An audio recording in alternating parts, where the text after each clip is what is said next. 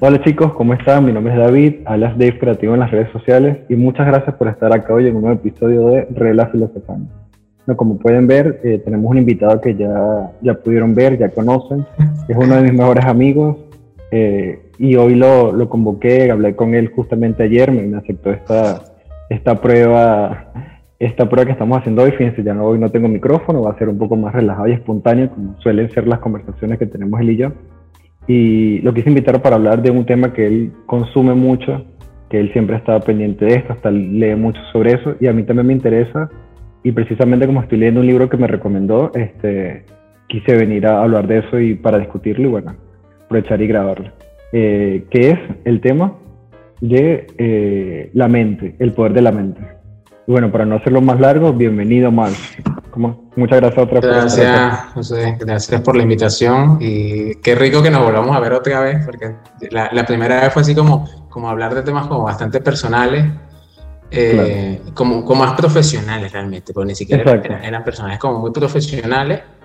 Y, y, a mí este tema de la biocreación, la mente, el, espíritu, esto como que me, me, me mola mucho y estoy como muy sumergido desde los últimos años aquí y qué rico hablar de esto, por aparte creo que es como en el contexto en que vivimos ahora eh, puede ser de, de, mucha utilidad. Exacto, no, y, está buenísimo porque, o sea, como te digo, o sea, no, esto no quiero que sea una entrevista, quiero más bien que sea claro. este, una charla así como la que nosotros siempre tenemos. Esto es una tertulia. Una tertulia.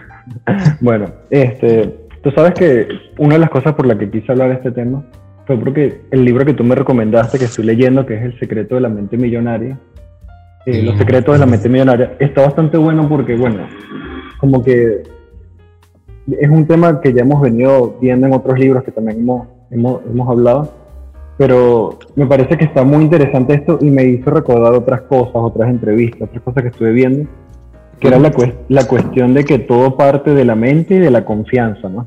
Porque si, algo, si, si, algo cada capítulo del libro este, toca es el tema de que hay que tener confianza, de que hay que creer que todo es posible, porque y, yo creo que de eso parte todo.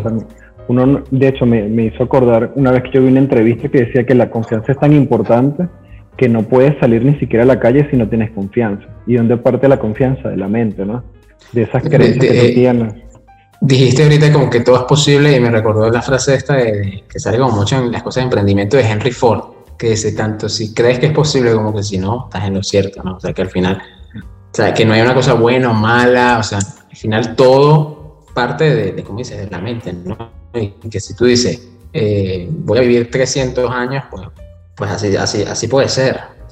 obviamente estoy poniendo un, ejemplo que, que quizás puede sonar exagerado, aunque no tiene por qué serlo, eh, hay gente que me va a comprender y hay gente que no, me importa. O sea, lo que hablemos aquí puede ser tomado como verdad o como no, depende claro. los, los conceptos y las creencias que tenga cada persona. Por eso es que todo es tan relativo en la vida. O sea, cuando decimos que sí, es posible, quizás para ti sí y que, quizás para mí no, porque porque no lo concibo posible, porque quizás me lo mis padres me dijeron que no era posible, o en el, o en el cole me dijeron que o eso no era posible, o sí, ¿no? O sea, hay gente que, que tiene una, capacidad de lograr cosas y dice, pero ¿cómo hace, no?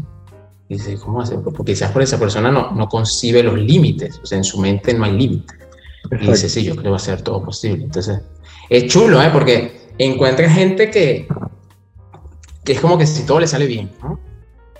Y aparte mantiene una actitud positiva, o sea, que tú, que tú dices, porque con, que consiga todo, tú dices, ok, bueno, trabajando, y haciendo y siendo constante, pero con todo y que mantenga la, la, actitud, positiva, ya eso es una mega proeza. Dice, esta persona que come, o sea, que come esta persona. y, a veces, y a, veces, a veces lo dice, es suerte. Ah, es una persona que tiene mucha suerte. Y quizás hablas con la persona y cuando te cuenta, te das cuenta que no hay suerte. O sea, es que no hay ningún factor de azar en, cuando crees que a una persona le va bien es como que se realmente se lo ha trabajado y por eso está donde está, o ha logrado lo que ha logrado, ¿no? Pero que no, no es que hay la suerte y los dados se mueven por azar para, para que la vida le vaya de una cierta forma u otra. Puede que haya algún factor de suerte, pero yo creo que es secundario, que realmente lo que más trabaja en, en, la creación de la realidad es tu mente.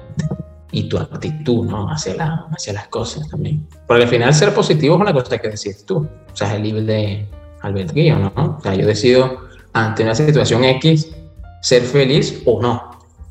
Apareció, este, bueno, vamos a poner un ejemplo actual, el COVID. Yo puedo decidir si soy feliz o no antes, si me da esa enfermedad. Yo digo, bueno, es una oportunidad para mi cuerpo para desarrollar los anticuerpos. Y, y yo digo, qué maravilla que mi cuerpo pueda experimentar y absorber eso para generar los anticuerpos, porque de cierta forma es una, una universidad para el sistema eh, de defensa del cuerpo, ¿no? Porque está aprendiendo una nueva enfermedad. Y si yo lo veo desde ese punto, digo, qué maravilla, qué regalo, ¿no? O puedo ponerme a decir, uy, no, ahora estoy enfermo en la cama y tal, no puedo hacer nada, no puedo salir a, no sé, a correr. O sea, son dos puntos de vista una, una misma cosa. No, incluso ahorita que te estás hablando, sea, comentaste tantas cosas que me, empezaron a saltar muchas cosas. Este, una, así, somos, nuestras charlas, acá podemos estar tres horas si no la medimos. No, pero la, eh, primero, o sea, primero que nada era eso, o sea, y, y, eso que tú estás diciendo, que, bueno, son varias cosas. Primero que nuestro sistema de creencias y el que, y el que muchas veces dependa al comienzo de que creemos o no creemos en algo, viene mucho de eso, o sea, de qué nos fueron enseñando cuando éramos pequeños, qué ejemplos tuvimos alrededor. Y ya después de grande, lo importante es estar consciente de, lo poderosa que es la mente, es eso, o sea, saber que uno puede tomar la decisión de, cortar con esos ciclos, de decir, ok, bueno, toda mi, toda mi vida he tenido estas actitudes, no me, lleva, no me ha llevado a, a esto, voy a empezar a cambiar, o sea, voy a empezar a cambiar de actitudes, voy a empezar a entrenar mi mente, voy a empezar. Otra de las cosas que, que me llegó con el libro fue que, o, sea, eh, o como más bien me recordó, porque ya, ya lo, no, no, lo sé dónde lo saqué, pero yo lo he venido tomando en práctica. Tú lo sabes que yo soy muy rockero, o sea, de toda la vida me ha encantado el rock y, la cuestión que, que, que, produce en mí. Ahorita, ahorita te cortaste el pelo, pues. Claro, el coño, ahorita me corté el pelo porque, bueno, la naturaleza, pero bueno, si fuera por mí, no tuviese largo. Pero la, pero la cuestión es como que, o sea, me, me fui dando cuenta con el tiempo de que primero eh, el factor adrenalina que nos, nos, nos, nos llena y nos carga a los rockeros eh, es uno de los factores por los que nos, nos gusta esta adrenalina. Es también, también la parte musical, que de repente te puede gustar mucho la, la instrumentación, la complejidad. Pero yo siento que hay un efecto, y no es por ser un, un monje o tratar de, decirle ahora a la gente que no escucha rock, porque para nada, yo siento que... El evangelizador. el evangelizador anti-rock, para nada, porque sigo escuchándolo. Pero siento que le he bajado la medida porque hay mucha... Y un amigo que, que seguro va a estar escuchando este podcast, este, que me habla mucho de los mensajes subliminales. Él también le gusta el rock y todo eso. Pero él dice que, exacto, que hay que cuidar también la mente. Creo que él fue la, con el que lo hablé por primera vez. Mm. Del tema de cuidar la mente y de qué le metemos, porque así como la comida no hace efecto en el momento, cuando tú comes una hamburguesa, no es que vas a engordar y te vas a tener, no vas a tener los efectos en ese momento, sino que al, al, al, en, el tiempo. en el tiempo, a largo plazo, quizás en una semana, en dos semanas. Y yo he notado que en las temporadas donde de repente estoy como o más triste o más este, molesto, han sido temporadas donde he estado consumiendo mucho, no solo rock, por, sacar otra cosa, porque no es que el rock es la, el culpable, y ya me estoy de lo que nos dicen como nos decían cuando era pequeño, que no, que, el rock, el demonio. Sino que también, o sea, de repente consumir mucho, mucho contenido de violencia, mucho contenido de... Ah, eso, la, eso, yo estaba en Barcelona hace, eh, bueno, llegué a Barcelona hace poco. Y hablaba con una amiga, ¿no? ¿Ah?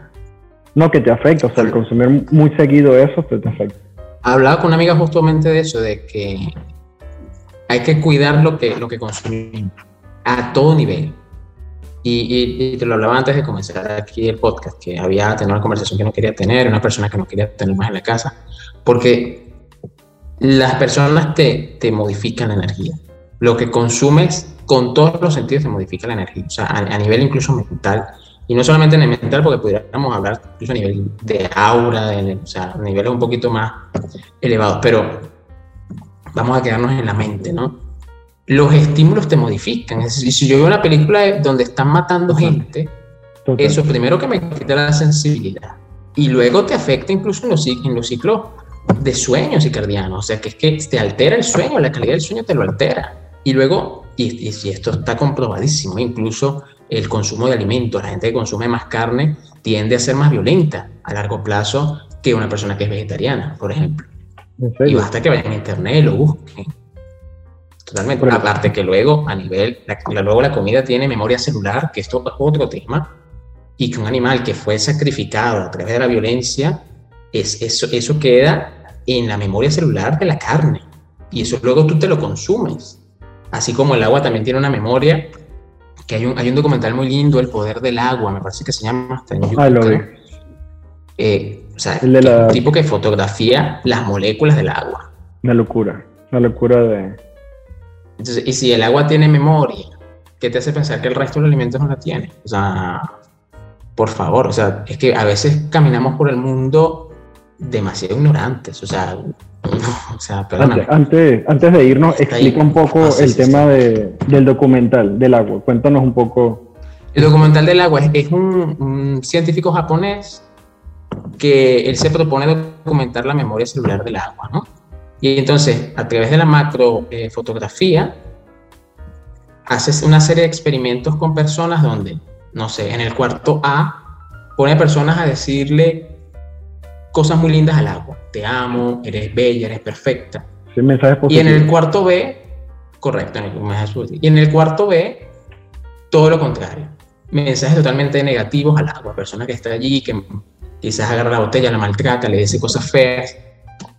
Una locura. Y hace estos dos experimentos y le toma fotos de macrofoto congela, hace un proceso de criogenación, o sea, congela en el agua, en práctica. Y se forman como unos copitos de nieve, y claro, y la forma cambia totalmente. Entonces, y te das cuenta en el documental que una forma es totalmente armónica, con los patrones perfectos de la naturaleza, ¿no? Las formas perfectas, ¿no?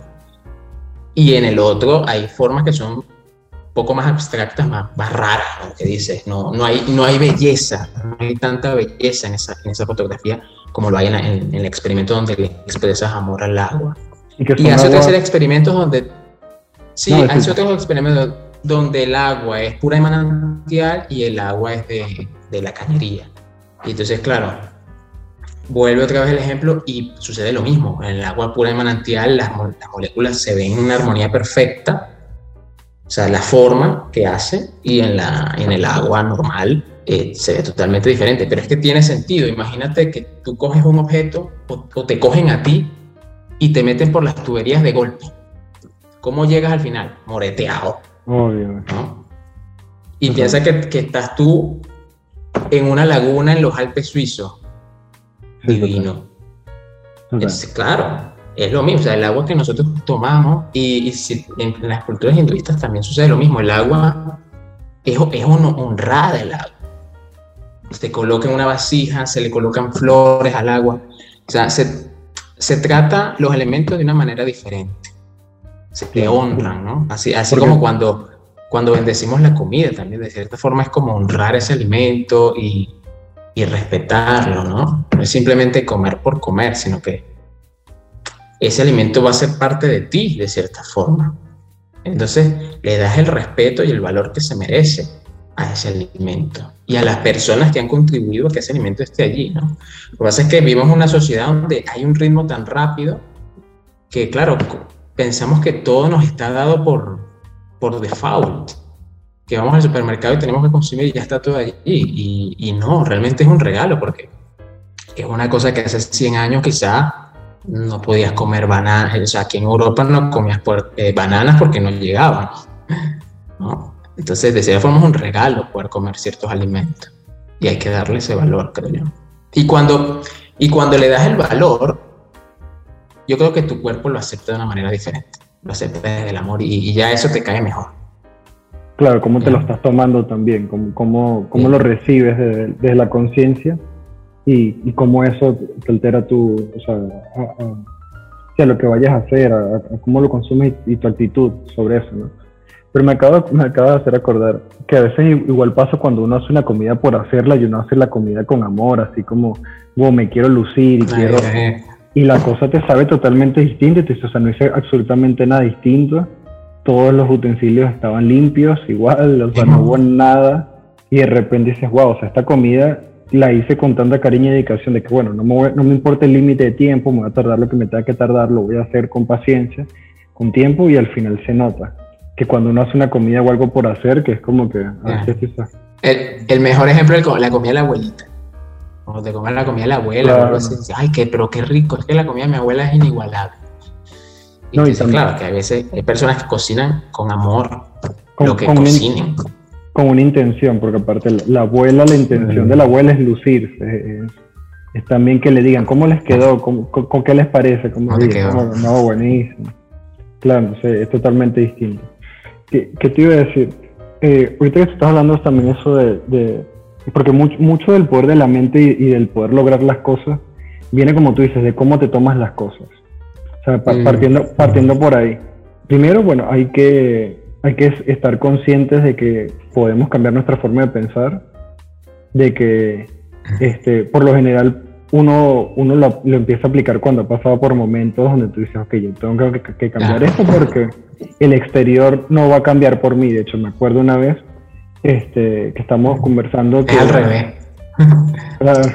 Me acuerdo una vez que tú me comentaste que yo tenía, yo te, yo te eh, comentaba que yo tenía un problema con una persona con la que estaba viviendo porque no limpiaba, o sea, mantenía el tema de la cocina, la, no limpiaba, no le prestaba atención. Y una vez tú me dijiste como que, bueno, o sea, ya quedan dos cosas, David, o lo haces tú, o sea, o lo limpias tú porque a ti te gusta tener la cocina limpia, o esto va a seguir, porque, o sea, o vas a seguir reclamando porque, entonces al final, o sea, es como que, ¿qué actitud tomé yo? Y no fue que cambió nada afuera, porque realmente la persona siguió siendo ella misma, ya lo había conversado con esa persona, mire, que mantener esto limpio, esto es una zona común.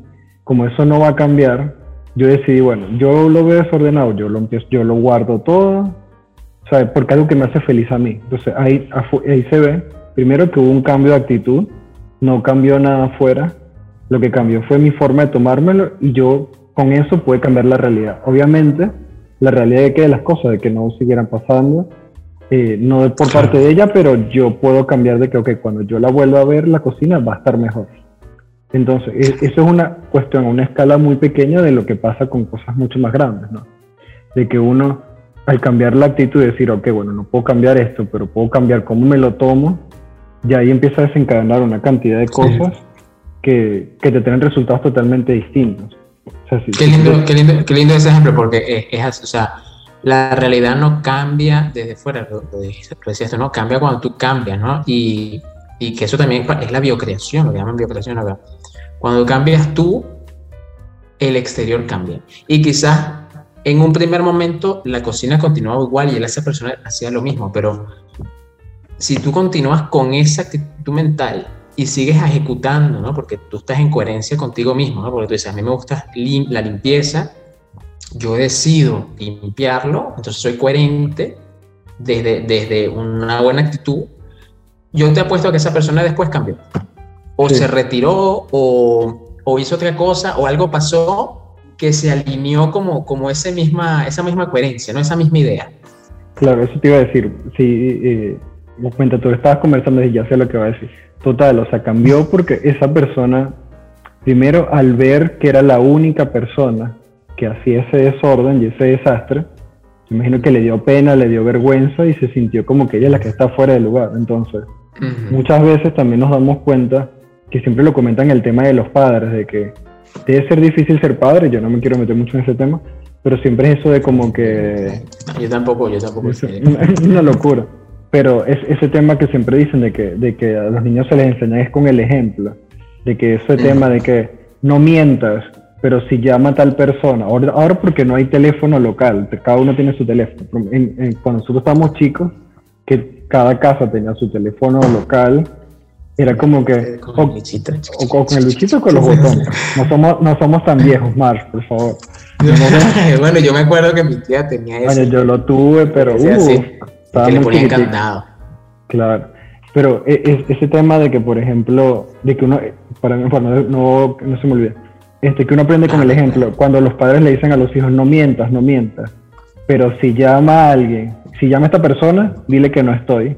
Entonces, la, la persona va a aprender de que, de que está mal mentir, pero que se puede mentir. Entonces, fíjate que, te voy a hacer un paréntesis, bueno, siempre el mismo tema. Este, eh, los toltecas decían, y esta gente es una gente que tiene mil años, o sea, los toltecas son antes que los aztecas Yo me acuerdo cuando estuve en, Teotihuacán, en México, que yo llegué a ese lugar yo dije, aquí estuvieron los toltecas divinos. O sea, eh, es una gente que estaba más clara que nosotros. Y ellos decían... El libro de los cuatro acuerdos. Los cuatro acuerdos de Miguel Ruiz. Y que luego hay otro, la maestría del amor, el quinto acuerdo. Esas son lecturas recomendadas. este, ellos decían que el mundo se construye, o sea, el gran sueño del planeta, ¿no? El mitote, lo llaman el mitote, se construye en base a acuerdos. Y que los acuerdos son creencias, y las creencias son estas, es lo que te dice tu papá. No, no, no mientas, este, o dile que no estoy. O te dice, mira, no hagas esto. Y claro, en el momento en que él te dice, no hagas esto, o sea, no mientas o lo que sea que te digan, te está instalando, como si fuera un programa del teléfono, un programa automático donde tú te lo llevas toda, toda, toda la vida, a menos que cortes conscientemente con eso, ¿no? Y dice, no, esto yo no puedo hacerlo. Y llega un momento que no sabes ni por qué, pues, no sabes el por qué no puedes hacerlo. Claro, pero es algo que se repite y se repite y, se convierte en una regla instaurada. Y que capaz, y que capaz viene de, ni siquiera de tu papá, del abuelo, ni siquiera del abuelo, de, generaciones atrás. Y se ha venido haciendo lo mismo.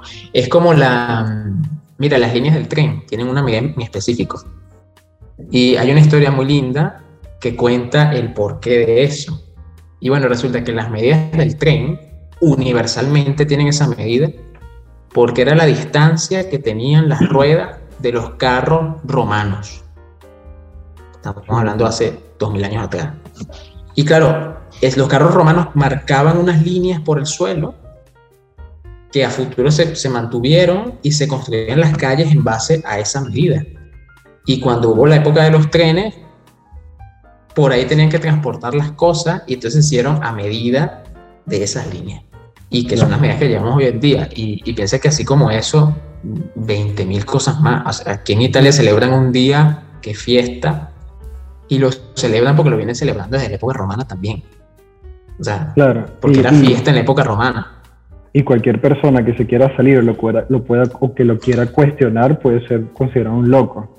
Porque muchas veces hay, gente que, que, se cierra tanto precisamente por defender algo por ejemplo, eso que estabas diciendo, si a alguien se le ocurre, mira, ¿por qué no hacemos que la medida del tren sea distinta? No, ¿cómo se te ocurre? Esto ha sido así toda la vida, debe ser, debe ser por algo así. Ajá, pero no puede haber una forma, no puede haber una forma mejor de hacerlo.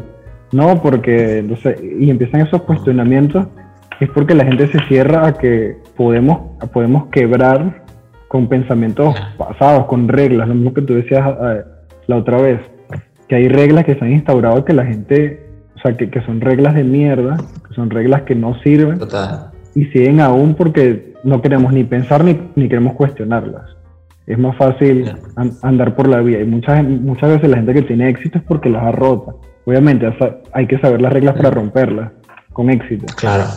Pero, o sea, es eso. O sea, y, y, y qué loco que, que, muchas veces, o sea, cuesta mucho eh, cortar un sistema de creencias, ¿no? me, acabo de acordar, y, esto también tiene que ver exacto con el tema de la mente. Fíjate que una vez yo tenía un amigo que él me comentaba, diseñador gráfico también, que él me decía que él vivía en un barrio, en Caracas. Y él me decía que eh, este chico es afro y viene de una comunidad humilde. Y él me comentó que él dice que, que es loco porque que muchas veces en la comunidad de los barrios se vive una realidad distinta, una realidad que se vive moviendo de generación en generación y que la gente no la cuestiona y por eso muchas veces la gente no sale de ahí. Puede ser que, que por que dos generaciones atrás sufrieron problemas de hambre y cayeron en la delincuencia, se ha creado una tradición de delincuencia en esa familia. O que o una tradición de que quizás el abuelo o los padres no pudieron estudiar este, no le dan la importancia o la calidad del estudio y lo pasan a otra generación. Dicen, no, yo sobreviví sin estudiar, no hay que estudiar, lo que hay es que trabajar. Entonces, muchas veces, es, claro, muchas veces es difícil salir de esos círculos cuando piensas diferente, porque al final hay una presión social y una presión psicológica que te dice, coño, el ser humano necesita pertenecer. Eh, este, mi amigo me comentó que él, él es diseñador gráfico también, él es un poco mayor que yo, debe tener como 45. Él me comentó que la única forma que él pudo salir del barrio y de, y de superarse fue porque hubo, primero tuvo la suerte que tuvo alguien que quiso romper primero con esa cadena, que fue su tío, y él también fue diseñador gráfico de una generación donde, el, donde el diseñador gráfico era este, un artista plástico. Entonces, que, pintaba murales, se encargaba otro tipo de cosas. Y él dice que si él no hubiese tenido ese tío en casa que supo, perdón, o sea, que salió del barrio, pero que él iba a su casa, él dice, yo sé que mi tío estuvo en esta casa, y si él pudo, yo pudo, yo, yo puedo.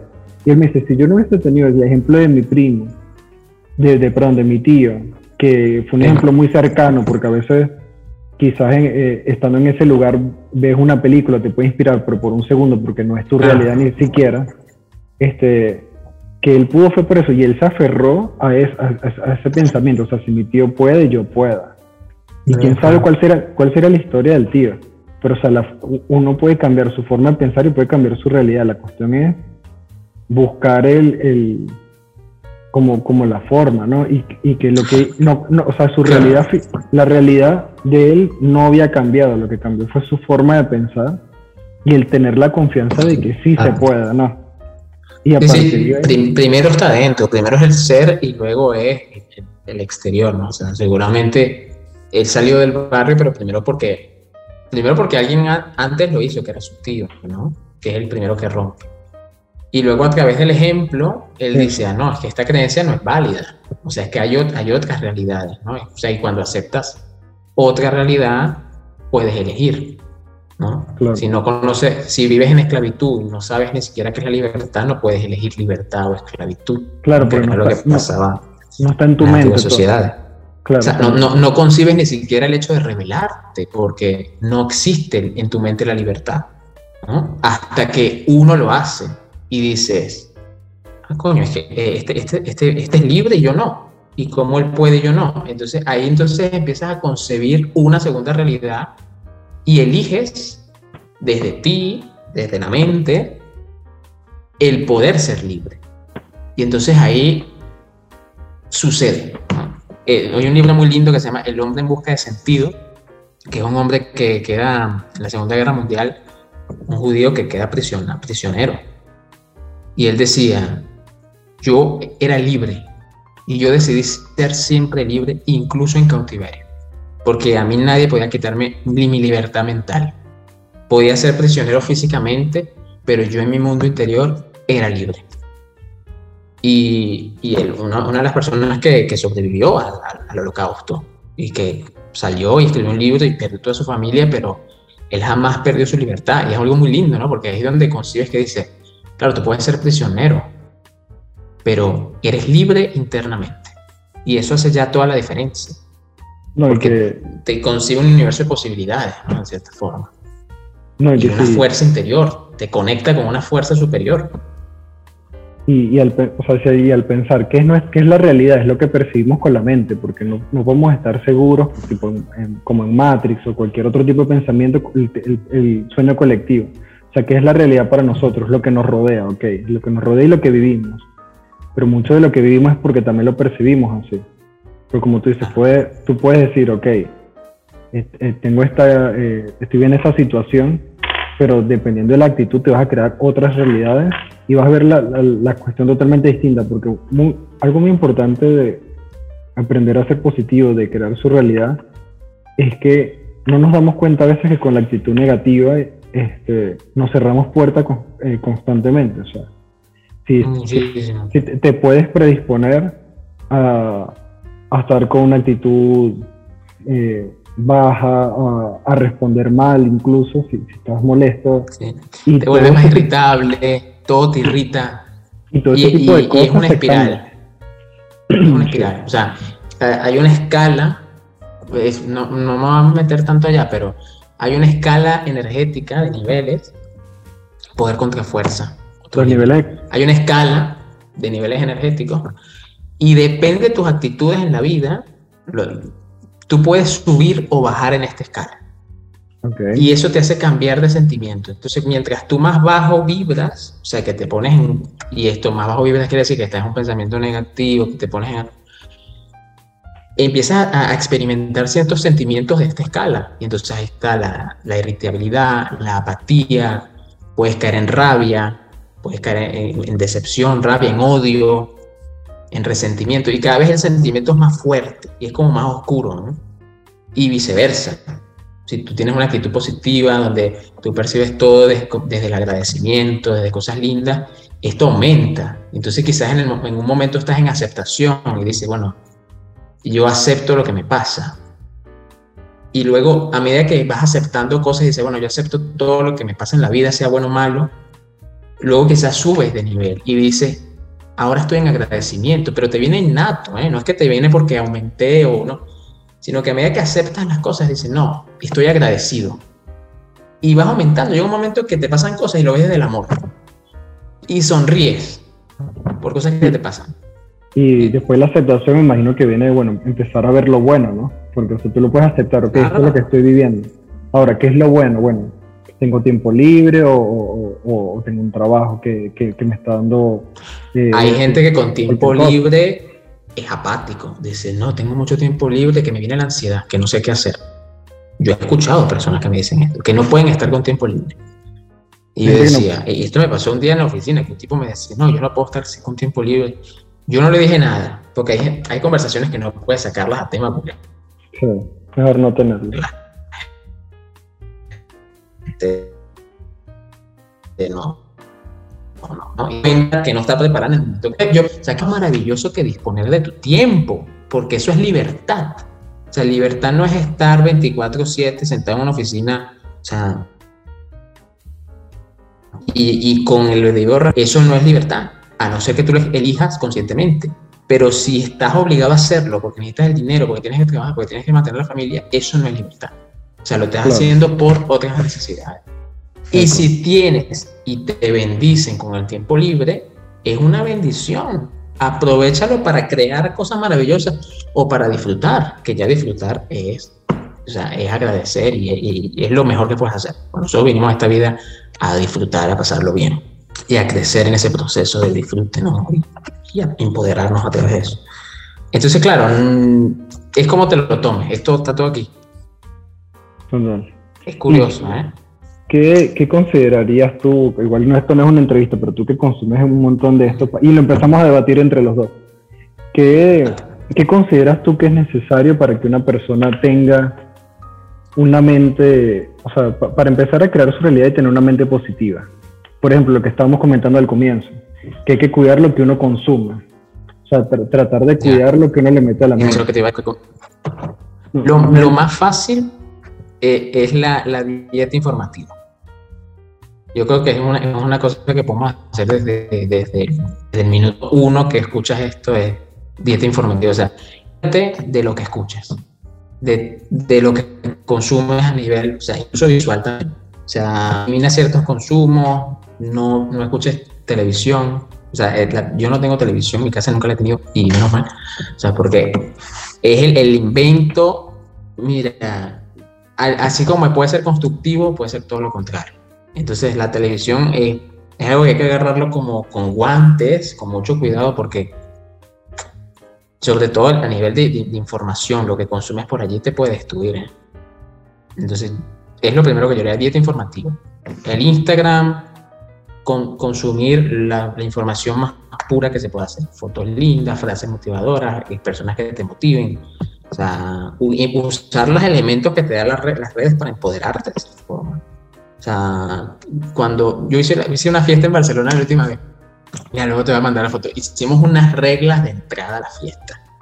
Y en las reglas estaba prohibido hablar de ciertos temas. Y estaba escrito. Y dijimos, si quieren hablar de esto, no entren puede sonar como un poco, un poco agresivo, pero, pero es que es la realidad. ¿Sabes por qué? Porque hay ciertos temas que no necesitan ser hablados. Porque te quitan energía. ¿Por qué lo vas a hablar? No, o sea, no, es que no te, no te construyen. Van a llevar a la fiesta. Van a llevar a la fiesta a, hacer un desahogo de, y de molestias y, y que sí, sí, temas como... Y yo entiendo que hay gente que le encanta estar informada, pero es que eso no, no te construye tampoco porque no puedes cambiar eh, esa realidad, no puedes cambiarla, porque está totalmente tan alejada. Y, y, nosotros sabemos que somos venezolanos, que cada rato andan hablando una cosa y tal. O sea, a mí, yo, yo lo digo, a mí no me interesa. A mí no me interesa, porque yo soy un eje constructor de mi realidad. Entonces, y esos problemas yo no puedo modificarlos de cierta forma. Entonces yo construyo desde, desde mi ser y construyo cosas lindas. Pero esas cosas que yo no puedo cambiar para que me las cuente, no me construyen ni a ti ni a mí. Guárdatelas. Es más, ni las consuma. Y así como Venezuela también, la, la, cosa esta que anda, ¿no? El contexto donde estamos, que todo el mundo anda hablando, que hay tantos miles, los números. Hoy hay tantos, mañana hay tantos, y, y los vacunados y los no vacunados. Mira, no me digas nada, porque no me importa. O sea, porque eso está creado de cierta forma también para que te baje el nivel energético. Para que estés en un loop de conversaciones que no, te, no sales de ahí y no ves nada más. Y claro, si yo no veo nada más, me estoy perdiendo el resto del pastel. Es como que si tuvieras un donut, un donut, y estás enfocado en el hueco del donut. O sea que no hay nada. Y te estás perdiendo todo el donut maravilloso. Coño, no me dejas sin comer. Enfócate en el hueco que está vacío. No, yo quiero ver el donut y quiero comérmelo. Claro, claro. Qué loco ese, ese ejemplo. Está bueno. ¿Qué te hace? Y, y, y, por, y por ejemplo, ¿qué otra, qué, o sea, ya sabiendo que uno tiene lo primero es empezar a descartar cosas. O sea, no puedo estar consumiendo cosas que me estén bajando energía. ¿Qué otras cosas que... ¿Tienes televisión? ¿Tú, te compraste una televisión, yo te vi. Yo tengo un televisor, pero lo que no tengo es la señal de televisión. Yo lo utilizo como ah, monitor para la computadora. O sea, no, no tengo, no estoy pagando para escuchar el noticiero, no, para nada. Yo soy la persona más antiparabólica en eso. Siempre me vienen, mira, tú no sabías de que hay un virus. Verga, ¿no? ¿Dónde? Después fue que me enteré, man. Yo, de todo me entero por los demás. Ah. Sí, porque ese tipo de, o sea, lo que tú dices, mucha gente, y, puede, puede, haber un argumento válido en que también hay que estar informado, que tampoco uno puede estar perdido en el mundo. Pero al, final las noticias importantes te van a llegar. Así como nos llegó el virus, yo, como te yo nunca vi no, veo noticieros, este, nada. Las noticias importantes llegan. Es como la música. Aun cuando tú, en mi caso, que yo escuchaba rock, que yo no escuchaba nada de pop, o sea, hay cosas que te vayan a llegar inevitablemente. O sea, le escuchas o no ah, pues escuchas en el radio, vas caminando por la calle y te lo escuchas o lo ves. Alguien te lo va a comentar, lo, que sea. Entonces, no, no yo, yo, en ese sentido no, no estoy pendiente nunca de las Es que, es que a veces algunas cosas, sobre todo ahora, que, que hay como mucho miedo en general, y el miedo te bloquea. O sea, por eso hablo mucho de eliminar totalmente tajante algunas cosas, porque si no estás preparado, hay información que, o sea, porque yo a veces leo algunas, o sea, me ha, me ha pasado que me pasa algo y leo y digo, uy, igual es que ya está, lo descarto. Pero hay gente que lee una cosa y va a otra y va a otra y va a otra, y entonces se crea el miedo en ti. Y el miedo, siendo un sentimiento primitivo, porque es uno de los, sentimientos más primitivos que existen, porque es animal, te bloquea. Y, se empiezan a generar reacciones químicas en el organismo que impiden otra serie de procesos en el cuerpo. Y, entonces, y aquí vamos mucho a nivel mental, y es que cuando tienes miedo, siendo una emoción muy animal, que es lo más natural, que el pensamiento crítico, el pensamiento creativo y la digestión se interrumpen.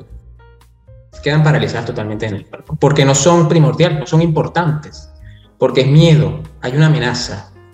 Entonces, yo a mí no me interesa digerir porque hay, una, hay algo más importante que atender. No me interesa crear creatividad cero, no me interesa discernir, el criterio también se elimina. Me interesa sobrevivir, dice el cuerpo. Y estos son estudios que han llegado a través de neurocientíficos a, detectarlo, ¿no? Entonces, claro, ¿qué pasa? Que el cuerpo genera endorfina y se tensa. Los músculos, hay más sangre en los músculos, porque hay que correr, porque hay que hacer de cosas. Claro, esto tú no lo percibes realmente, pero son procesos que están ocurriendo cuando lees una noticia, una noticia que, que de cierta forma te asusta.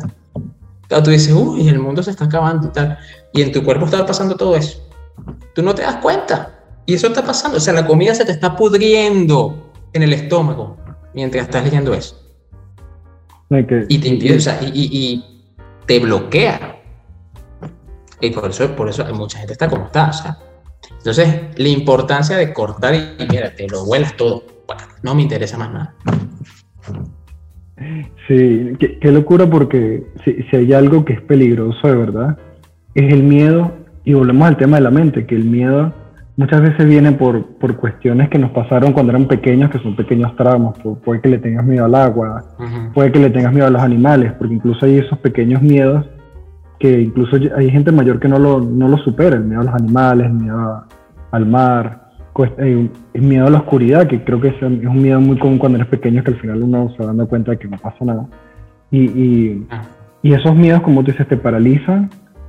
Y si uno no aprende a dominar los miedos, no puedes progresar en la vida de ninguna forma. O sea, porque los miedos, como tú dices, o sea, es una cuestión que, que te paraliza, que te inmoviliza. Y muchas veces hay que darnos, hay que sentarnos y decir, ok, ¿qué está pasando afuera? No está pasando nada o sea, es una amenaza que uno tiene en la mente, un miedo que te imposibilita actuar y a conseguir lo que tú quieres muchas veces.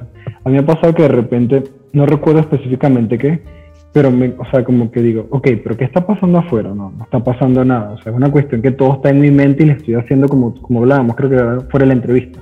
No se empieza a hacer una novela y un problema mental que no existe. Una película y que muchas veces es por el miedo y, hay que aprender a... Una de las cosas, o sea, aparte de, de, eliminar, de empezar a eliminar cosas, aprender a gestionar las emociones, ¿no? Para tener una mente más sana. Sí. O sea, el, el aprender a, como, como todo parte de estar consciente, de decir, ok, tengo esta clase de problemas que quizás no me gustan tanto, o muchas veces te das cuenta porque si te pones a pensar, no todo, no todo lo que te pasa es por, solo por el exterior, uno muchas veces las causas. Entonces uno dice, ok, ¿qué estoy haciendo yo que está causando este tipo de problemas? Y empieza desde ahí, ¿no? Sí, sí como, como a veces son como modelos de pensamiento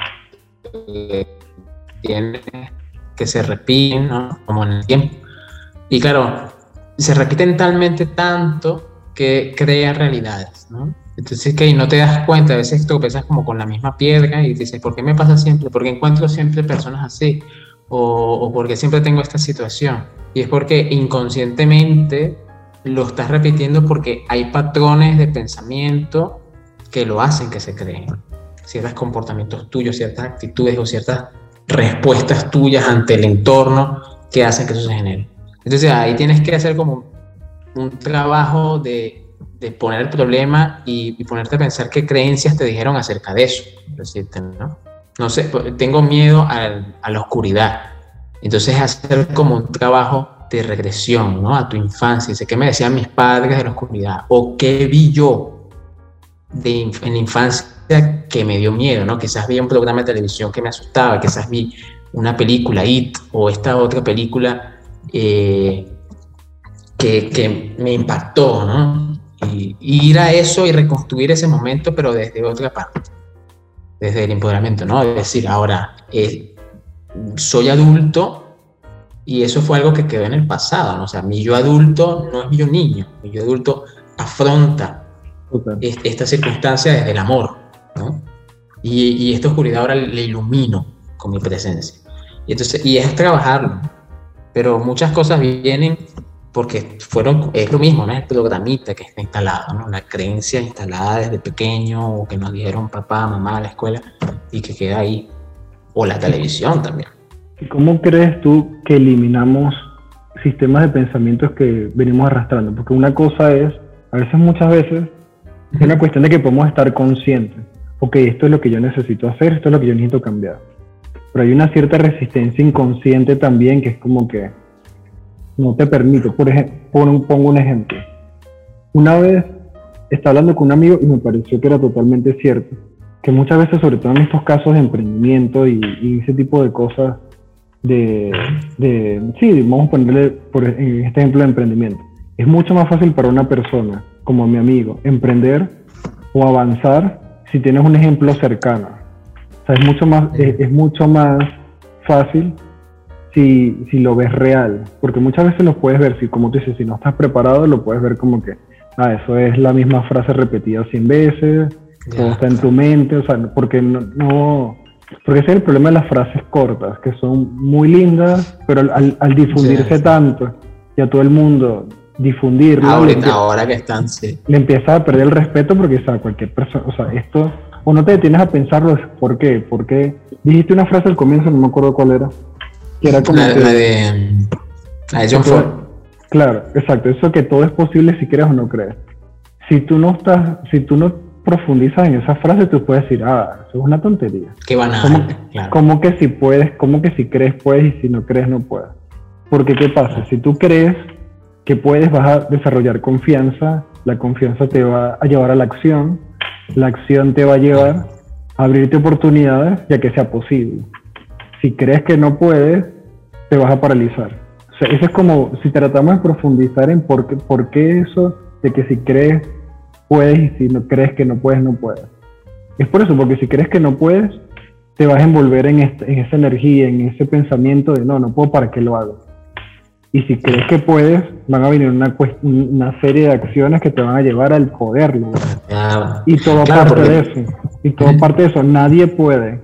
Nadie consiguió lo que cree que consiguió sin haber tenido fe en sí mismo. Pongamos el caso de lo que vimos la otra vez del parque de Disney. El primer parque que ah, hizo Walt O sea, una locura de proyecto. Que, que si él no se lo cree, Nadie lo apoya, ni se da, ni nadie lo apoya.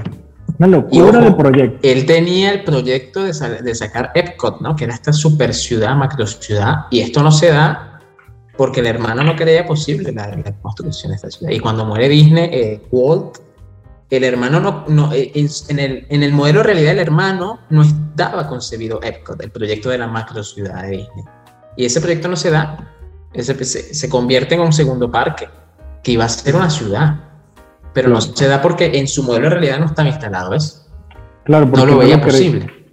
Y, vamos a profundizar un poquito en este proyecto para la gente que, que no sabe. O sea, imagínense, pónganse en, en este lugar. Creo que era, o sea, no me acuerdo si eran los años 40, que venga una persona y te diga, Vamos a crear no un parque de diversiones, sabiendo primero que el parque de diversiones, los parques estos con, con, autochocones y todo esto, eran, o sea, eran, eran mal vistos, eran vistos como, como lugares donde iba cualquiera a comer comida muy económica, eh, eh, o sea, eran, eran lugares, lugares mal vistos. Y esta persona dice, vamos a hacer una ciudad que todo sea un parque de diversiones. Si todavía lo piensas, es una locura, o sea, ¿cómo va a ser rentable un parque que es una ciudad, que está, o sea, en un país tan grande como Estados Unidos, que está aislado en un, terreno que le, le pareció muy económico, aparte de gastar un montón de dinero, una fortuna en terreno para hacer un parque gigante, una ciudad, un parque. O sea, si, lo, si, lo, si lo pensamos desde ahí es una locura. Ahora, ese tipo tiene, es una demencia gastar tanta plata en eso ahora. El tipo tenía tanta confianza y, el poder de los grandes líderes de contagiar. Porque si algo tiene Steve Jobs, Walt Disney y estas personas que no es que eran unos genios realmente en su, en su área, porque Walt Disney no era un genio animador, ni Steve Jobs era un genio programador. O sea, eran personas que estaban empapadas del método, enseñaron lo que sabían otras personas. Y bueno, líderes pero grandes líderes, ¿por qué? Porque tienen esta capacidad de contagiar e inspirar, o sea, al hacerle ver a las otras personas que puede ser real.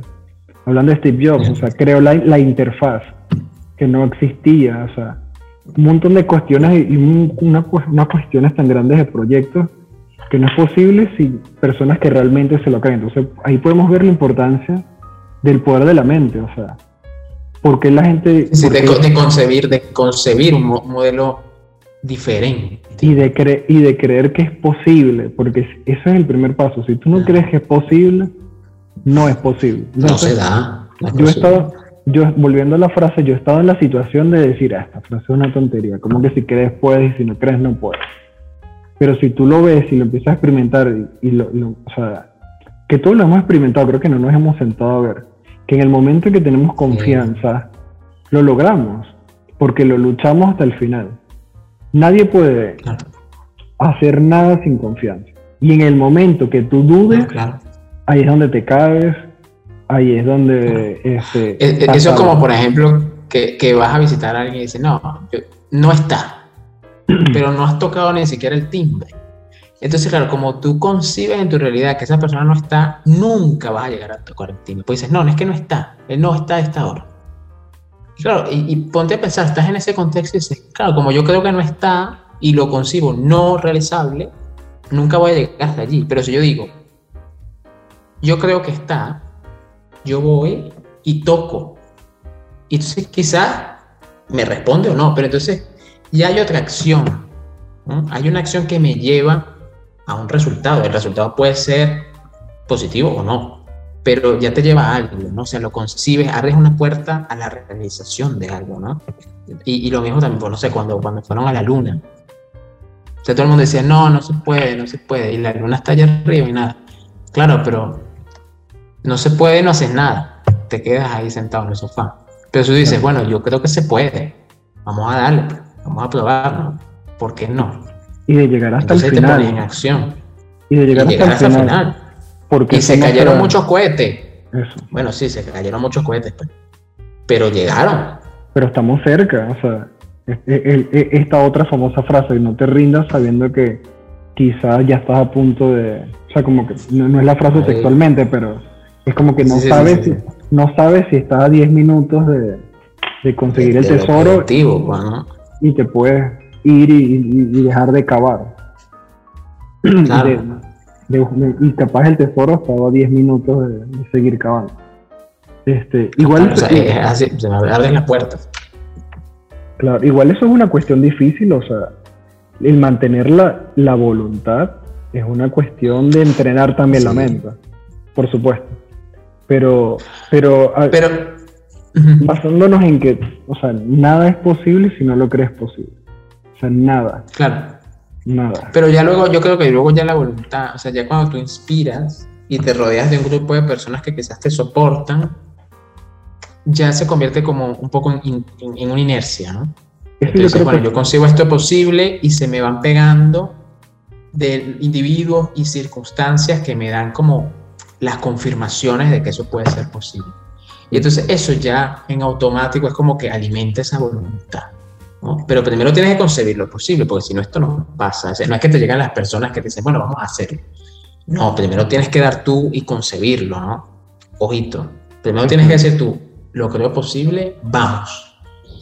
Y en automático aparecen las personas que te dan la confirmación y las circunstancias. Quizás se te da eh, a, Walt, Disney, ¿no? Se le dieron los, inversores, aparecieron los inversores, apareció un terreno en oferta, eh, le regalan unas plantas para que decore el, parque y tal. O sea, esas son cosas verídicas que sucedieron. El, terreno estaba bellísimo y pasar, por casualidad pasaba un, río. O sea, se dan cosas que te confirman que vas por buen camino. Eso, me parece que es un buen consejo. el, primero, bueno, tratando de recapitular, este, sacando las, sacar, la cosa, sacar las cosas que no te sirven, tratar de meter en la mente cosas positivas, descartar lo que no, no te viene bien, o sea, creer en que, en que es posible es muy importante para, para, darte cuenta y, cambiar tu realidad, o sea, darte cuenta que es posible. Ah, aquí podemos hacer un paréntesis en, en, el, en, la parte de creer que es posible, es que hay cosas que parecen muy lejos y una técnica interesante para traerlo un poco más a tierra es llevarlo por fases. Entonces, por decir, y vamos a poner una cosa que, a mí me pasaba, eh, el nadar, yo tenía miedo al agua. Y yo decía, no sé nadar. Y lo decía siempre, no sé nadar, no sé nadar. Hasta que, con el conocimiento de esto y con la ayuda de, una maestra, me dice, pero ya va, ábrete la posibilidad. Y haciendo un ejercicio de biocreación llegamos a la ábrete a la posibilidad de aprender. Entonces puede que tú veas algo imposible, pero claro, el imposible no da salida. Puedes llevarlo un poco más abajo y decir, bueno, me abro a la posibilidad de evaluarlo o de aprenderlo. Y luego darle otro toque. Estoy comentando primeros pasos en esto, en este proyecto. O me abro a la posibilidad de encontrar un trabajo nuevo mejor que el que tengo. ¿no? luego saca otra afirmación mejor. Encuentro un trabajo maravilloso. Claro, y por escala. y por escala. Luego decir, bueno, si soy un emprendedor de éxito, por decirlo así, y gano tantos millones. Pero es llevarlo como por pasos, porque eso te ayuda a concebir lo posible, ¿no? O sea, no, no decir, sí, gano un millón de euros al año, que se dice, uy, no, está como muy lejos. Es llevarlo más a tierra, irlo pasito a pasito Y yo creo que eso es una forma de, de darle como una pequeña posibilidad de cosas a cosas que creemos que son como imposibles. Ok. Entonces, Entonces bueno, esa, esa era la segunda, recapitulando. Recapitulando, entonces sería que primero hay que empezar a descartar lo que no nos sirve empezar a llenarnos de cosas positivas. Lo segundo es empezar a hacer este, las fases, empezar a, decir, ok, esto es lo que yo quiero conseguir, vamos a empezar a hacerlo por fases. Lo tercero sería, bueno, eh, ya creer que es posible, creer que todo es posible, que lo puedes conseguir, rodearte de personas, es muy importante que crean en tú mismo para que te mantengas en esa misma sintonía. Otra cosa que yo creo que te comenté hace, hace unos días, que me parece muy importante ahorita recordando, y pienso que también es muy importante, es, es cuidar las palabras, que viene conectado a lo que tú estás diciendo ahora, ¿no? Porque yo ahora, ahorita que tú estás diciendo eh, esto de, de, cuidar las palabras, a mí me pasa que ahorita estoy empezando a patinar. Yo no sabía patinar, pero siempre quise dije, bueno, me, me, compré unos patines y este año eh, me fui a patinar solo, de repente me puse a hablar con una chica, encontré un grupo que dan clases gratis, entonces todo como que, como tú dices, me abrió la oportunidad de salir y de enfrentar y que voy a patinar solo, voy a salir y de repente se abre una ventana que es, mira, hay, hay un grupo que lo hace gratis, voy al grupo, estoy empezando a conocer gente. O sea, todo parte de empezar, como todo. Primero empezar y crear lo posible. Y en el curso de patinaje, en estas prácticas, me doy cuenta lo importante que es cuidar las palabras y creer que es posible lo que decimos. Porque me he encontrado con personas de que se están a cada rato cuestionando, como que no, esto, esto no me sale, no, es que yo esto no puedo. Entonces se lo dicen tanto que... Que cierran. No solo se cierran, para aterrizarlo más y para que no parezca tan místico, que al creer que no es, no es posible te estás saboteando a ti mismo.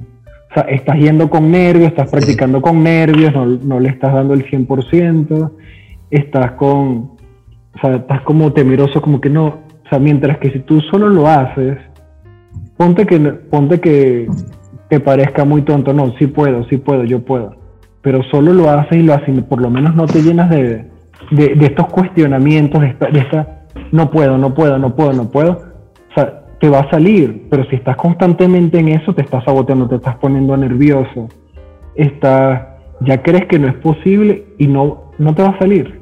Entonces, yo pienso que eso es algo muy importante, o sea, cuidar las palabras. Por eso, por eso los toltecas lo decían, el ser más libre es el niño.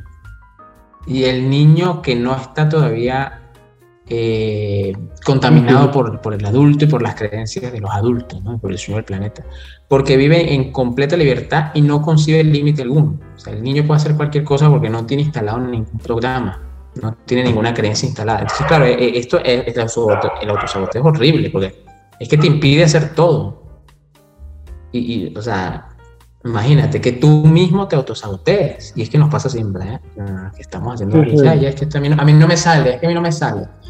¿Y por qué no? Ábrete la posibilidad de aprender si no te sale, ¿no?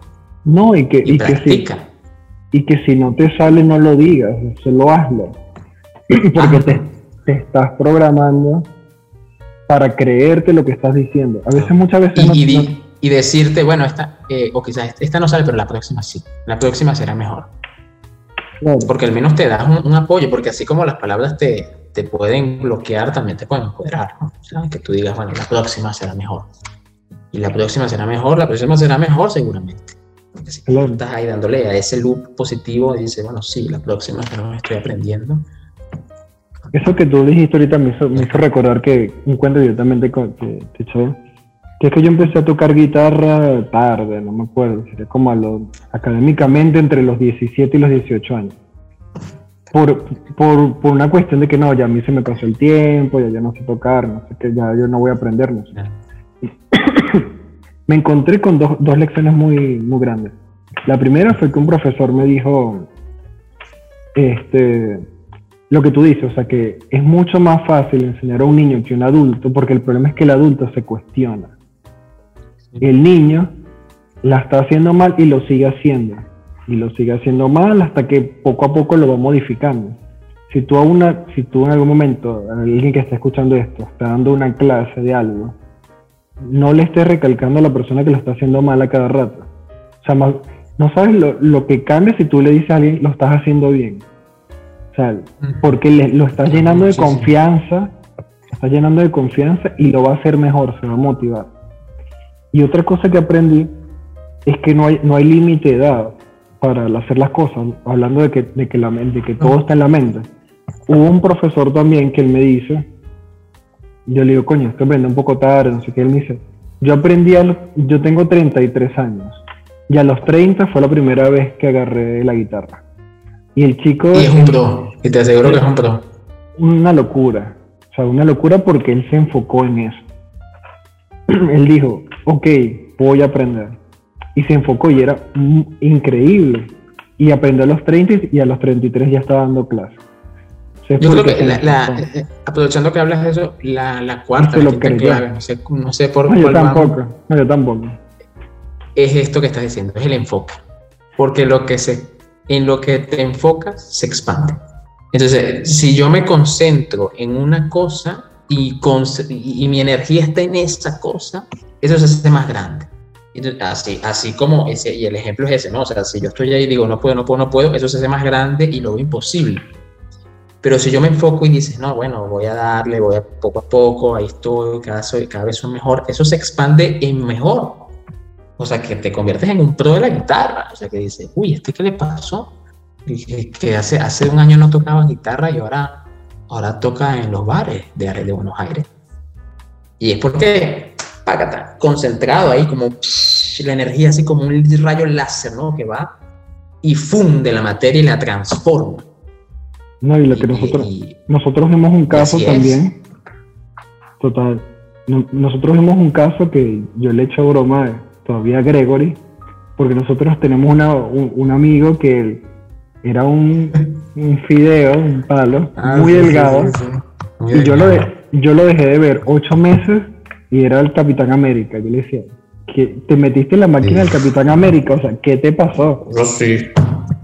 O sea, él se enfocó tanto y cuando uno va tan decidido y no se cuestiona de que no es posible. O sea, eso tengo, y le claro. Tengo un amigo, ojalá vea este podcast. Este, tengo un amigo que, que, él se fue en, él se fue a Ecuador y él se la vio muy difícil en Ecuador. Este, no dice que en Ecuador está económicamente bien, pero hay un tema con el trabajo, hay muy poco trabajo, es un país bueno pequeño y él migró por el tema de Venezuela, y él consiguió un abogado y él le dijo, y él le preguntó, ok, pero ¿sabes inglés? Y él dijo, no, pero estoy dispuesto a aprender. Y él dice, ok, pero te voy a poner a prueba full porque necesito a alguien que maneje el inglés. en menos de dos años, la perfecto inglés. y es una locura. Obviamente el acento no es el de un nativo porque no es nativo pero él, te puede hablar tres horas perfectamente en inglés y tiene una cantidad de vocabulario increíble. Ah. Y, yo me acuerdo, y él mismo dice, no, que nadie me tenía fe. Y yo le digo, o sea, man, aférrate a lo que, a lo que viviste, o sea, quizás tú no lo estás viendo porque lo, viste, lo viviste muy progresivo y dos años es un montón de tiempo para alguien que lo vive.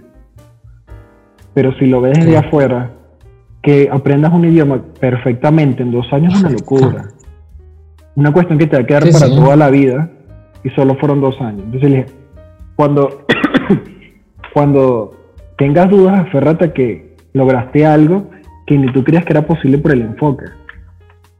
Entonces... Sí, sí, solamente por enfocarte, ¿eh? o sea, es, muy fuerte. Pero, y eso te queda, ese conocimiento está ahí.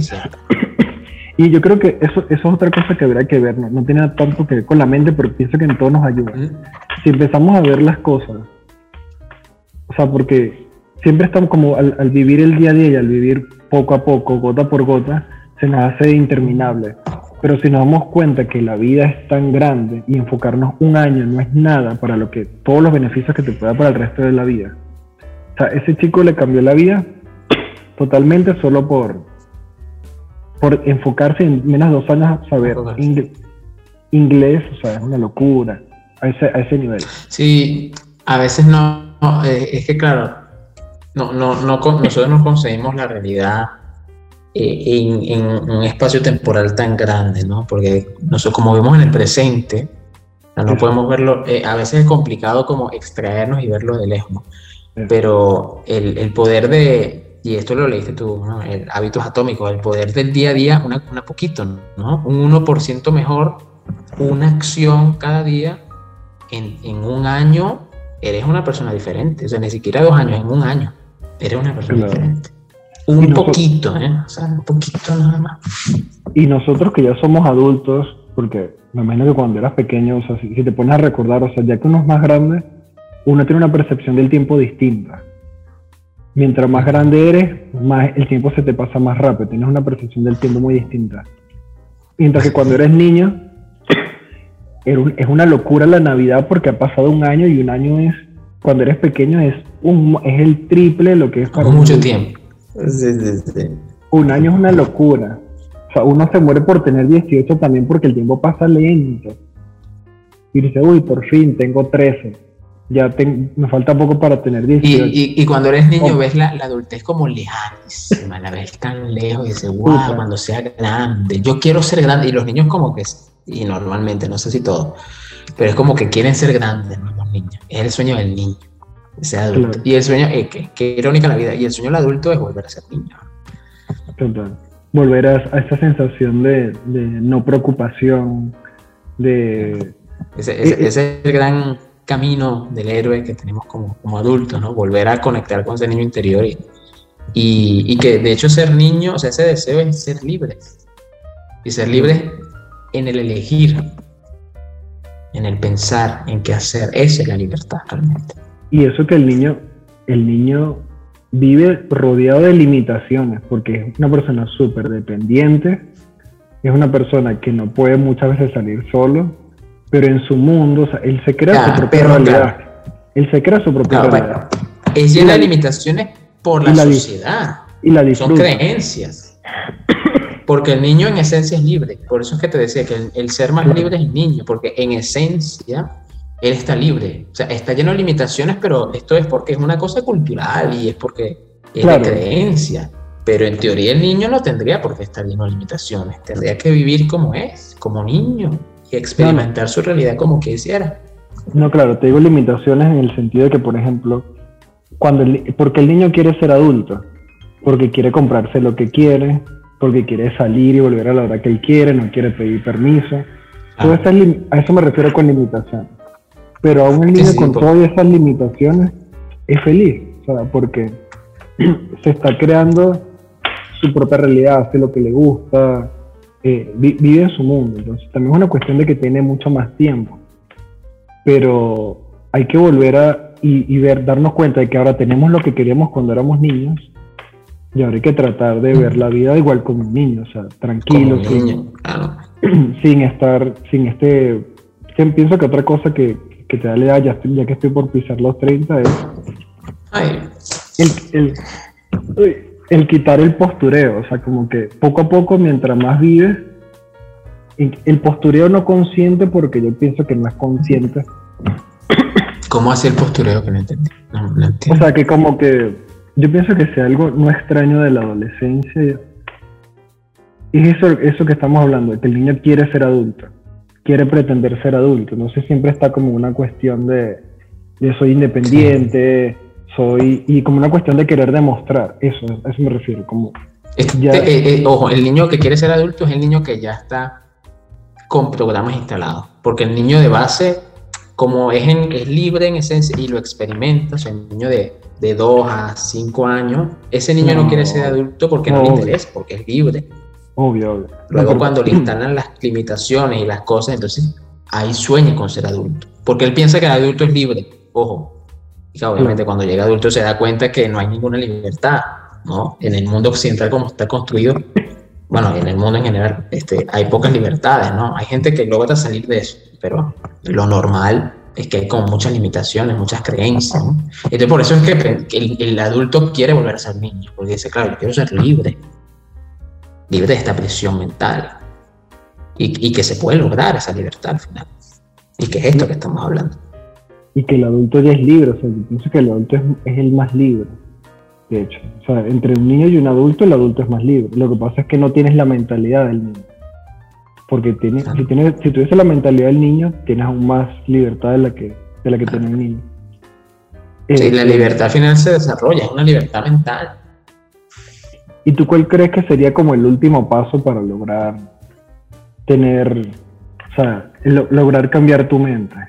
Ya habiendo eh, eh, consumido cosas positivas, ya habiendo este, desechado lo negativo, ya este, rodeándote de personas eh, que, que, te validan, validan tu forma de pensar, cuidando tus palabras, sabiendo que todo es posible. ¿Qué, qué crees que sería lo, la cereza del pastel?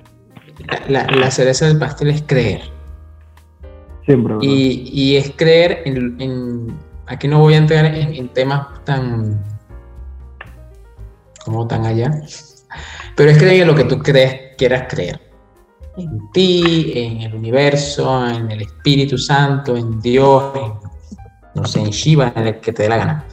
Pero es que creas en algo, en ese poder superior que como que todo lo gobierna, ¿no? Buscar la parte espiritual. Eh, que puede estar en ti, que puede estar en ti ese Dios también, ¿eh? Puede estar dentro de ti. Tú puedes ser Dios, creador de tu mundo, pero es importante que creas como en eso que está allí, ¿no? En esa energía, en lo que te dé la gana, del nombre que tú quieras darle. Pues. Pero que eso, porque eso te da porque eso te empodera y te conecta, creas o no, te conecta con algo que está más allá, una fuerza interior que está en ti. Y eso te da como esa voluntad, ese, fuego, esa confianza para que tú ejecutes y crees cosas. A crear, empezar a crear, a, gestionar, a materializar esa, esa realidad que está en tu mente. Pero cuando no crees, es como que es, es, lo mismo que hablamos antes, te cierras una puerta, ¿no? porque, porque lo traes todo al mundo material. Y cuando traes las cosas al mundo material, las cosas parecen más difíciles. Porque dices, wow, construir un edificio o llegar a la luna. Uf, ¿cómo llegamos hasta allá? Porque le empiezas a sacar como la racionalidad de las cosas. Y el raciocinio que viene de, de la mente es limitado. Porque necesitas conocimientos para aplicar la racionalidad. Y necesitas muchos conocimientos. En cambio, cuando crees, entonces ahí te apoyas en fuerzas sobrenaturales. En cosas que están más allá de tu realidad.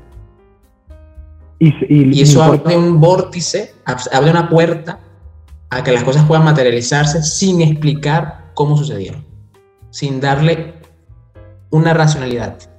Yo no me pongo a pensar cómo va a, cómo va a suceder. Me da igual cómo va a suceder. Eso, eso es algo muy importante. Porque hay un poder que está más allá de, lo, de lo material que lo materializa. O sea, Walt Disney no se puso a pensar cuántas, cuántas grúas necesitaba. Él, dijo, esto se va a dar, se va a materializar, porque así lo digo yo, porque así lo dice mi Dios interior. Y se da. Entonces, claro, eso te lleva un paso más allá, mira, al infinito, porque no hay límite, porque tú dices, a mí no me interesa el cómo, se da y punto. Porque Dios, porque Shiva, porque me, por, por eso te digo que el nombre da igual. Es que te conectes con esa energía creadora, donde no importa la, la, la mente, o sea, porque ahí estamos hablando ya más allá de la mente. Ahí no hay racionalidad, no, hay, no es terrenal, es de otra cosa. Entonces, esa es la cereza del pastel. Es importante ¿eh? esa cereza. No, y que, bueno, yo lo he experimentado, yo realmente he experimentado eso, de decir, yo no sé cómo va a pasar, pero esto va a pasar. Y, incluso lo, lo, he dicho y ha pasado no haciendo tanto esfuerzo, que es lo más loco. Que yo digo, ok, esto va a pasar porque va a pasar. Y yo le pongo fecha, y yo le pongo fecha.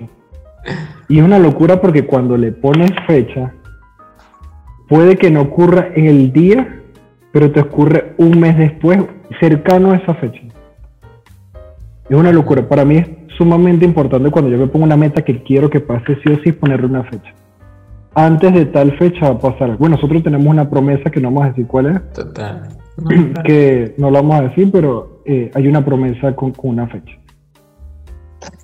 yo me, bueno, incluso yo me, cuando me vine a Argentina, yo empecé a trabajar porque obviamente hay que trabajar las cosas para que sucedan pero muchas veces no tienes, aún trabajando las cosas, no sabes cómo va a pasar.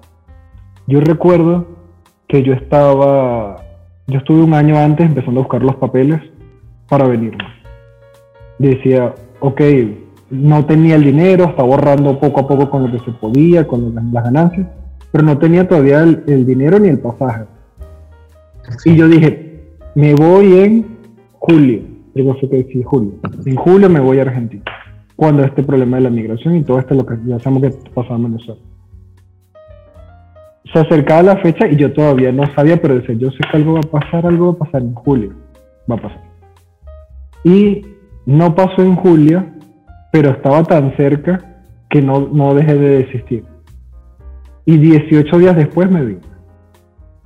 Y así como eso, para no extenderme, muchas más veces que he dicho, yo no sé cómo va a pasar esto, pero esto va a pasar en tal fecha, esto pasa este año, esto pasa.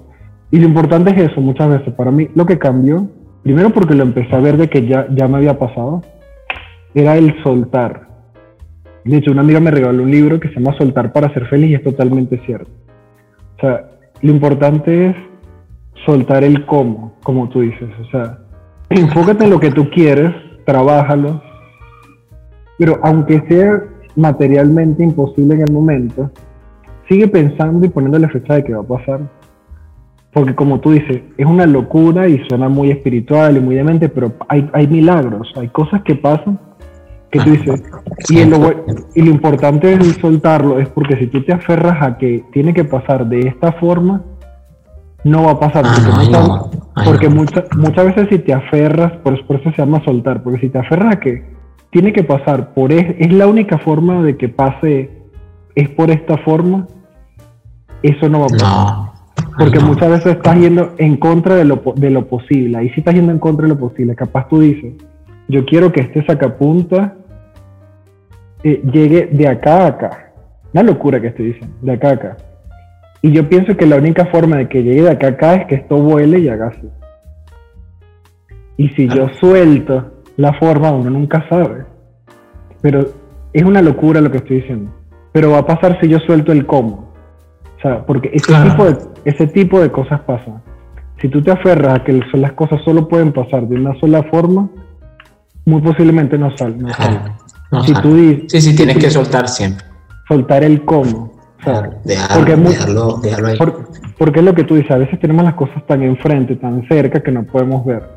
Que hay miles de opciones y miles de formas de que, de que pase. eso está muy bonito, está muy lindo para cerrar. O sea, el soltar y el saber, o sea, el saber que es posible. Todo lo que, todo lo que dijimos, todo lo que dijimos, porque ya no sé cuántas son, ya, ya después la escribiremos, pero e, eso, el... el Era, a ver, a ver yo creo que me acuerdo. Vamos, Vamos a tratar de recapitular. La dieta, informativa. Dieta informativa. Eliminar todo aquello que no y, rodearte de cosas positivas. Eh, la segunda era, uy, a ver, era el creer que es posible, creer que, es, posible a través de llevarlo a tierra por fases, poco a poco. Voy modificando las palabras. El tercero era justamente el poder de las palabras, me parece. Cuidar las palabras. Cuidar las palabras. Cuidar las palabras que te dicen, ¿no? Porque si no te, estoy haciendo bien. Porque si no te reprogramas para que se te sea más difícil conseguirlo. Igual creer el que no era enfocarte, en eso como un láser que funde y transforma la materia, ¿no? Me enfoco allí. Y el quinto, que era la cereza del pastel, es creer en eso que quieras creer, que va más allá del mundo material, de la realidad material, que trasciende el tiempo y el espacio. Y el soltar el cómo va a pasar. Y el soltar el cómo. Y luego que tengas esto, sueltas. Claro, exactamente. Suelta el cómo, porque es lo que tú dices, o sea, si nos enfocamos, me gustó mucho ese ejemplo de, del, del construir un edificio. Bueno, imagínate que tienes que construir un edificio. Si lo piensas mucho, te empieza. Y si eso se cae, y si mata gente, y si no sé qué. Ah, ¿Y cuántos ladrillos me hacen falta y la cosa? No, ya está, no lo haces nunca. Claro, o sea, cree que es posible, enfócate, no te estés diciendo que no lo puedes lograr, no te pongas a estar escuchando noticias de, o, gente que te, va a estar llenando de cosas negativas. Y pienso que con eso está buenísimo, pienso que con eso se logran las cosas, ¿no? Un excelente Y luego sueltas y te sientas. Te sientas así, que agarras un té y empiezas a ver. Y miras atrás y dices, wow, o sea que. ¿Cómo, cómo? se materializa solo? Bueno, no solo, porque obviamente estás tú ahí, accionas, pero como que se fluye. Pues. A la final fluye todo así divino. Y cuando ves, y cuando ves hacia el pasado, muchas veces hemos escuchado testimonios de personas que dirían, wow, esa, esa, yo no sé cómo lo hice, o sea, esa inocencia de creer que era posible, que si yo me lo planteo ahorita, creo que no lo haría. Pero todo partió de eso, o sea, de todas estas cuestiones que acabamos de decir. Ah, bueno, Marc, de verdad, muchas gracias por, por, por estar acá, está muy linda, estuvo muy lindo la charla de hoy. Y este, de verdad, gracias de nuevo, como, como siempre, por apoyarme en el proyecto, en mis locuras. Y bueno, para las personas que, que, estuvieron viendo el episodio, saben que bueno, me pueden conseguir en, mis redes sociales como arroba creativo, en las redes sociales de Marsh como arroba Marsh Y bueno, que escriban, que escriban, que escriban el que quiera, sí, hacemos una tertulia, yo escribo. Claro, el que se quiera unir a la conversación, que venga, estaría buenísimo. El que quiera estar en la conversación. O pregunta, sería chulo que me mandaran casi como preguntitas y cosas. Claro. Que quiera preguntar lo que le dé la gana. Y si les gustó, que quieren que nos, nos volvamos a reunir, porque creo que tenemos bastante feeling, bueno, es o hagamos otra juntos. Bueno, muchas gracias y espero gracias, A todos también.